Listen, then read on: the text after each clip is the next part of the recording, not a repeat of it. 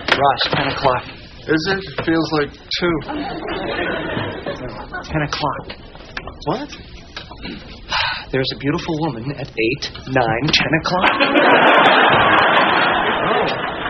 Hello. She's amazing. She makes the women I dream about look like short, fat, bald men. Well, go over to her. She's not with anyone. Oh, yeah, right. And what would my opening line be? Excuse me. Come on, she's a person. You can do Oh, it. please, could she be more out of my league? Ross, back me up here. Think you never get a woman like that in a million years. Thank you, buddy.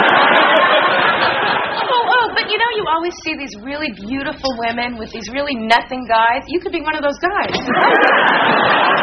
You could do that. Thank you. Yeah. Absolutely. Oh, God, I can't believe I'm even considering this.